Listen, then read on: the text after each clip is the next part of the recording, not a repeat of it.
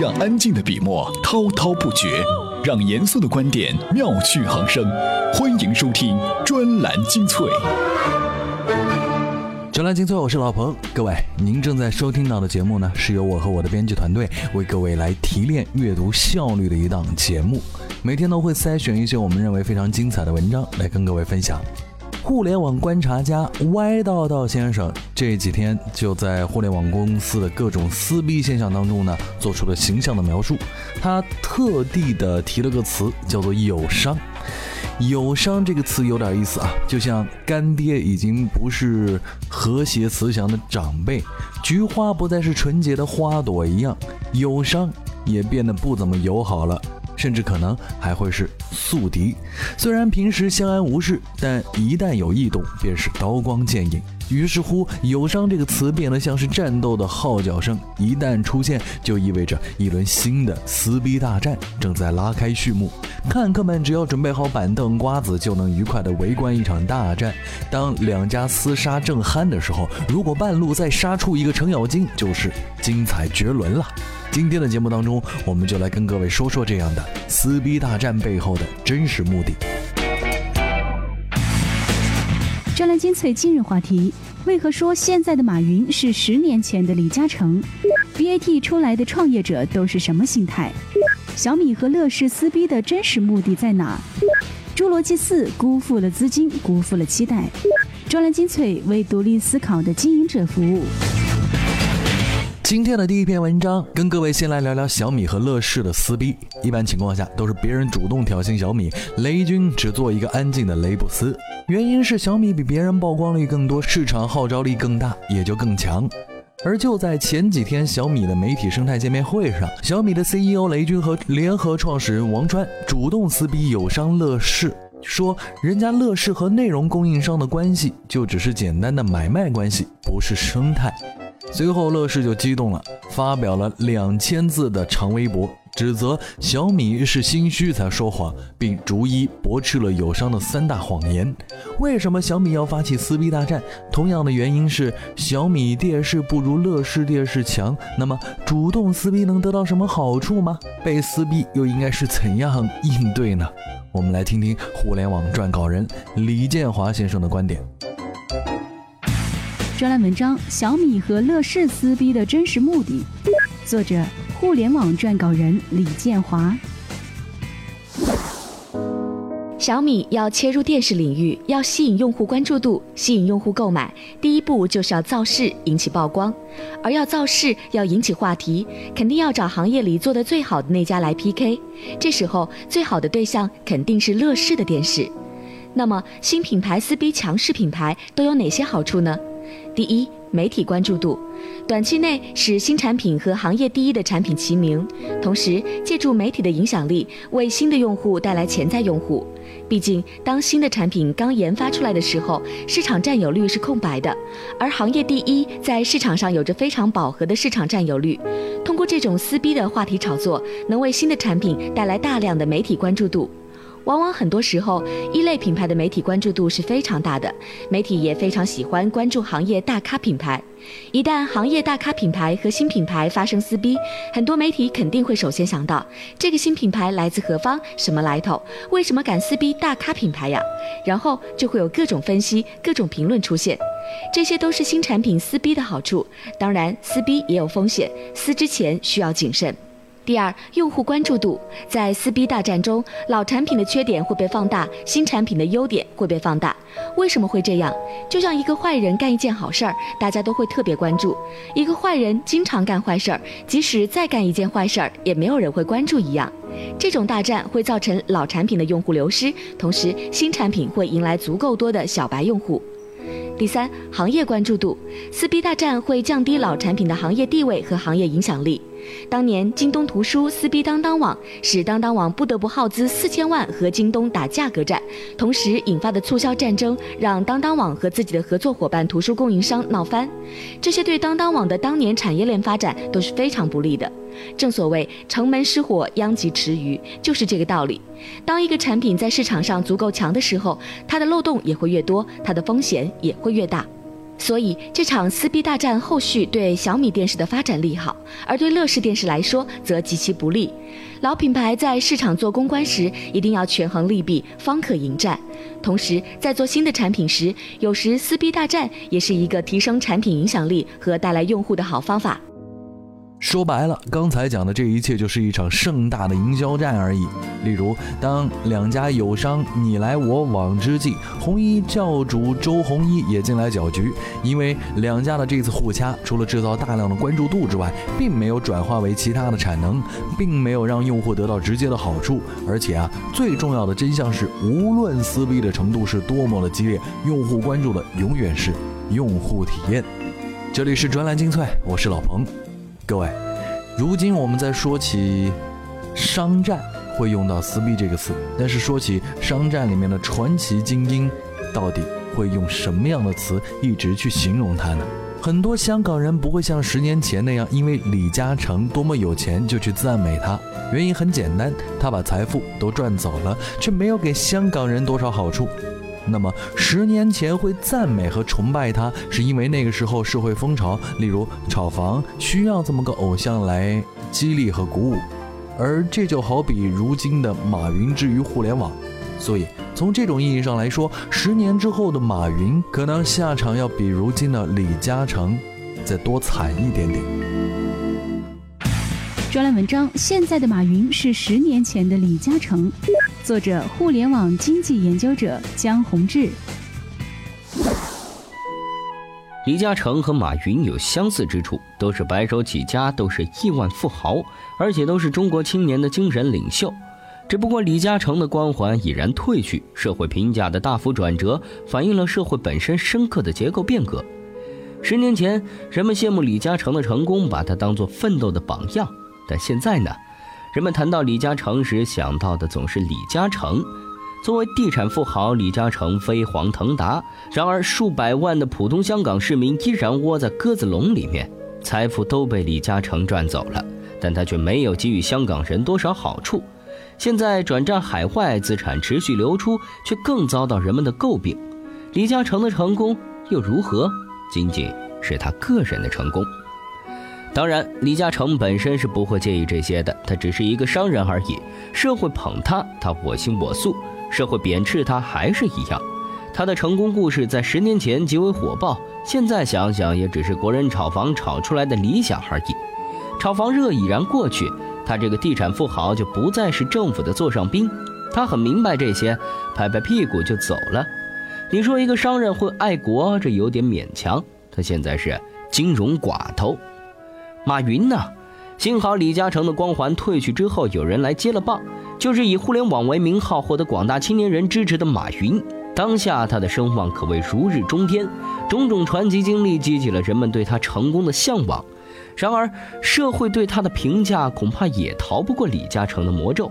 倘若他的财富继续增加，十年后他是会被国民骂死的。当然，他也可以我行我素，不过他恐怕就没那么多自由了。十年之后，他的成功故事就不新鲜了。人们眼里的他，更多的是代表资本红利的负面形象。阿里巴巴的前途光明，意味着马云本身的地位扶摇直上。他的合作对象都是国际垄断巨头。当下，他又收购传媒公司等等，种种迹象都在显示，一个网络巨无霸正在快速形成。人们赞美他成功，是因为他是奋斗楷模，但不代表他变成统治者时依旧会享有赞美。人们很快就会感受到沉重的压迫感。马云其实已经是一个国际金融寡头了。十年之后，互联网这股风就不再新潮了，人们需要新的精神领袖。马云不再符合条件。即便是现在，马云就是李嘉诚，我们的生活也不会因此有大的变化。因为每一个时代，甚至是一个细分的领域，都需要，而且一定会存在着精神偶像。李嘉诚的光环褪去之后，马云来接了棒。马云的时代过去之后，又将迎来新的风潮。专栏精粹，我是老彭。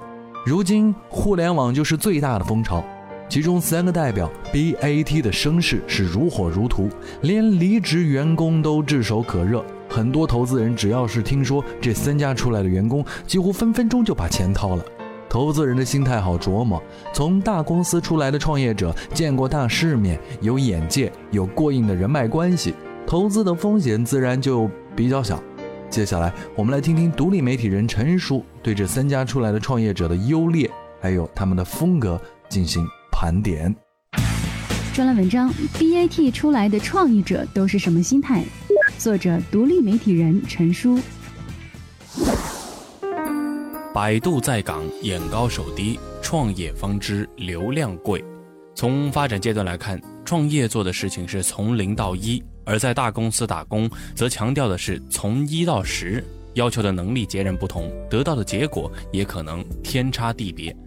业内人士分析，在大公司，你只要善于从内部抢资源，就比较容易获得成功；但一旦开始创业，才发现面临的是要人没人、要钱没钱的局面，尴尬可想而知。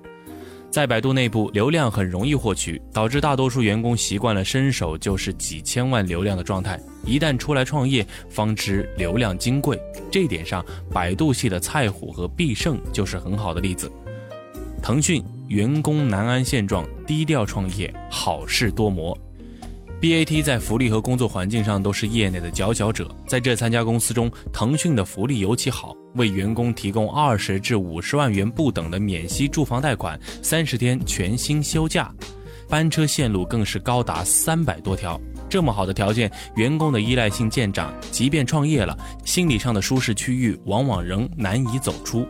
但另一方面，在腾讯擅长的游戏领域，即便已经给员工开出了高额薪酬，但跟行业的飞速增长仍难以匹配。面对外界诱惑，一些原本安于现状的人也开始被创业潮所裹挟，纷纷自立门户。跟其他两家公司相比，腾讯的企业文化一直比较低调，羞涩的小马哥和埋头干活的小龙哥是最好的代表。受此文化影响，腾讯员工离职创业往往低调务实的多，喜欢混圈子、站台的少。这在一方面促成了腾讯系创业者在产品上的扎实，另一方面也可能无形中妨碍了优秀产品的传播。毕竟这年头，酒香也怕巷子深。阿里前程传出 COO，个别人有些轻忽悠。科技博主边牛士曾梳理过一个专题：阿里高管是创业公司 COO 的黄埔军校，陈国环、吕广瑜、甘家伟等都是阿里出生，之后去做了其他公司的 COO。为什么阿里盛产 COO 呢？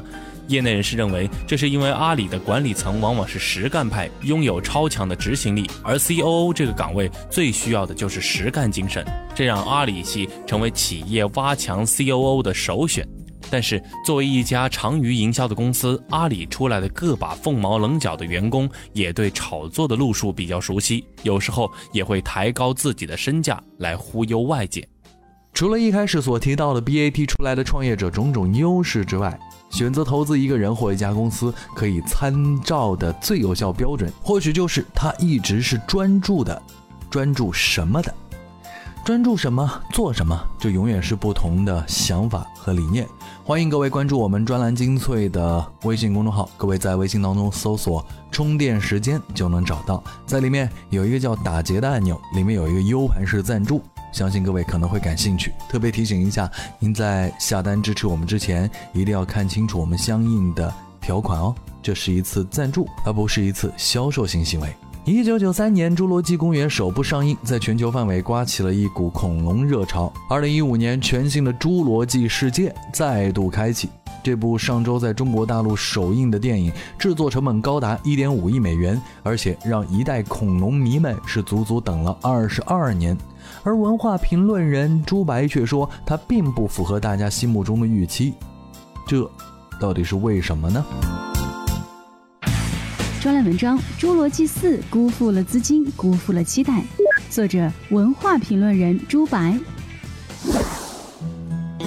从故事角度来讲，《侏罗纪四》沿用了如今科幻片中最经典的逻辑，即人类滥用科技，虚妄地制造和驯化了一批高智商生物，进而再受到这种生物的挑战和侵犯。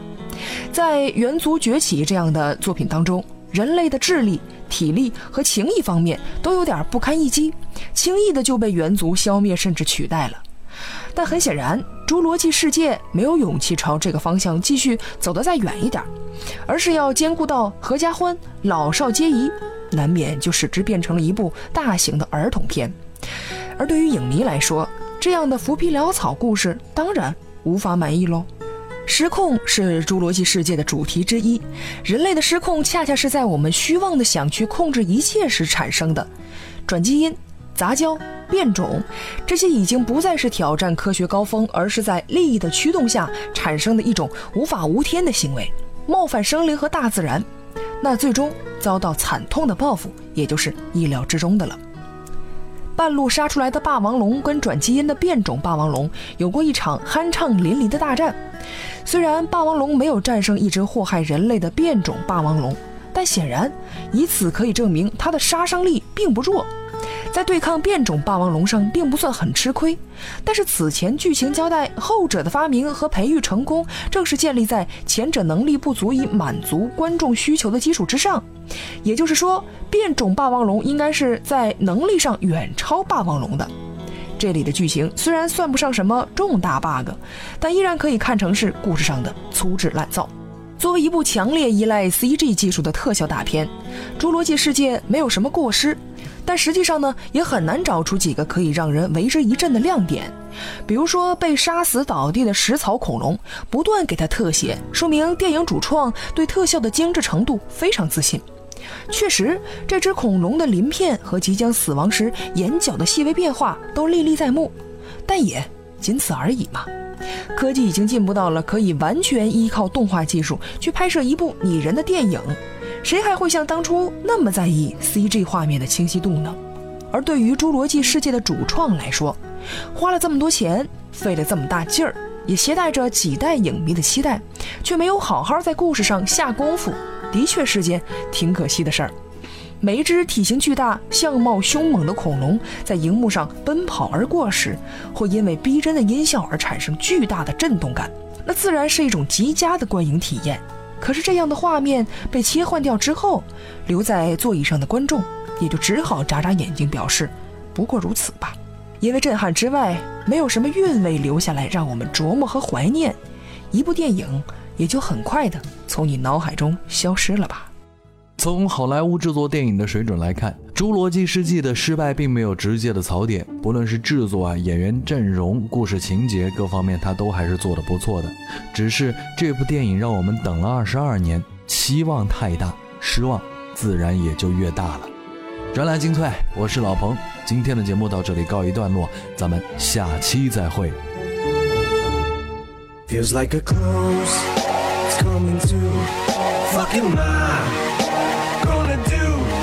mind. too late to start over. This is the only thing I, thing I know. Sometimes I feel like all I ever do is find different ways to word the same old song. Ever since I came along from the day the song called How My Name Is dropped, started thinking my name was fault. Cause anytime things went wrong, I was the one who they would blame it on. The media made me the equivalent of a modern day Genghis Khan. Tried to argue it was only entertainment, dog. Gangster? Nah, courageous balls. Had to change my style. They said I'm way too soft.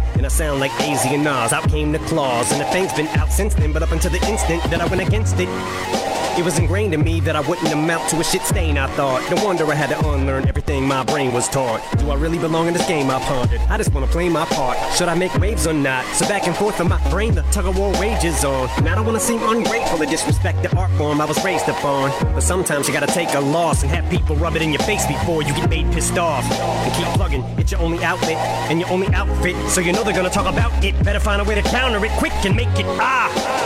I feel like I've already said this a kabillion 80 times. How many times can I say the same thing, different ways that rhyme?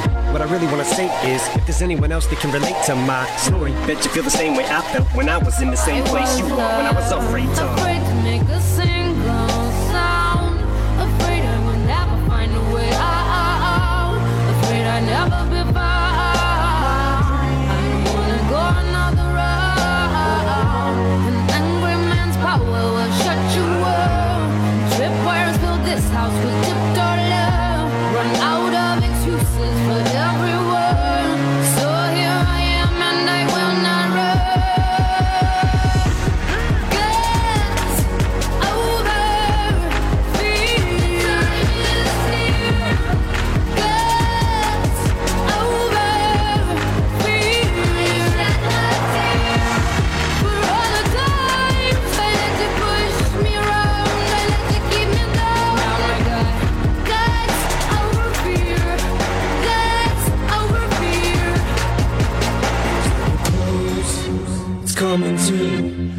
Fuck am gonna do? It's too late to start over. This is the only thing I, thing I know. It was like I was there once, single parents, hate your appearance. Did you struggle to find your place in this world? And the pain spawns all the anger on. But it wasn't until I put the pain in song, learn who to aim it on, that I made a spark. Started to spit harder shit, learned how to harness it while the reins were off. And there was a lot of bizarre shit, but the crazy part was soon as I stopped saying I gave up, fuck haters started to appreciate my art. And it just breaks my heart to look at all the pain I caused. But what am I gonna do when the rage is gone and the lights go out in that trailer park? And the window is closing, and there's nowhere else that I can go. It flows, and I'm frozen, cause there's no more emotion for me to pull from. Just a bunch of playful songs that I make for fun. So to the break of dawn, here I go recycling the same old song. But I'd rather make Not Afraid to than make another motherfucking We Made You uh. Now I don't wanna seem indulgent when I discuss my lows and my highs, my dumb eyes and my uprise. Pray to God, I just open enough eyes later on. Gave you the supplies and the tools to hopefully use to make you strong enough to lift yourself up. When you feel like I felt, cause I can't explain to y'all how dang exhausted my legs felt. Just having to balance my dang self. When on eggshells, I was made to walk. But thank you, Mark, cause that gave me the strength to cause shady mania. Someone to empty that stadium. At least I made it out of that house and found a place in this world when the day was done. So this is for every kid who all they ever did was jump to one day just getting accepted. I represent him or her, anyone similar. You are the reason that I made this song. And everything you're scared to say, don't be afraid to say no more. From this day forward, just let the mayhoes talk. Take it with a grain of salt and eat the fucking faces off. The legend of the angry blonde lives on through you when I'm gone, and the thing I, was. uh, afraid